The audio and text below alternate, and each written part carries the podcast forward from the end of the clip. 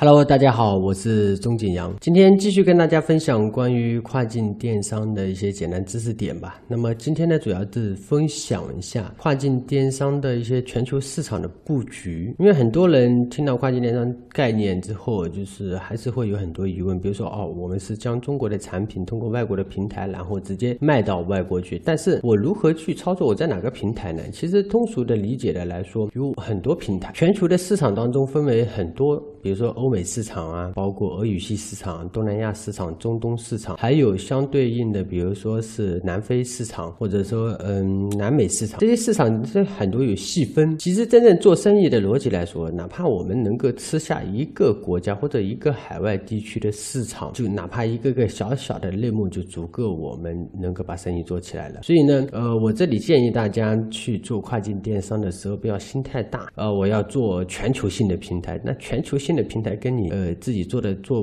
做不做得好也没有太大的一个关联，太大的一个关联。当然你说选择平台重不重要？选择平台很重要，但我个人认为选择平台重要的点并不是在于它的市场足不足足不足够大，对于我们个人轻创业来说，而是在于什么？我能不能快速上手这个平台？能不能在这个平台上获得订单，并且得到及时的奖励？我们才能够快速坚持下去。我觉得这一点才是我们最重要要去考虑的一件事情。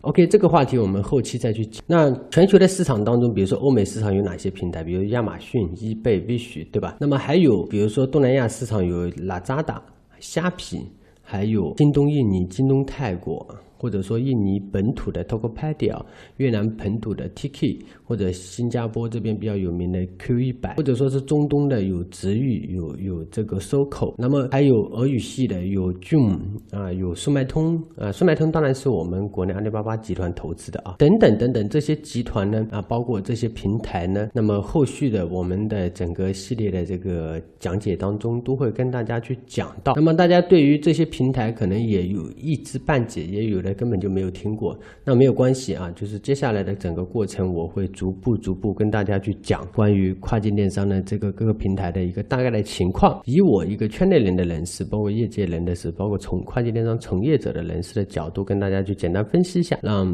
大家知道有这么一个东西，有这么一个行业，有这么一个平台。那你可以考综合考虑，我是厂家，我适不适合做？我是个人，我适不适合做？我是这个互联网转型企业或者线下实体企业转型，我适不适合做？这些我们都可以综合去考虑。OK，这期就分享到这里，非常感谢大家，谢谢，再见。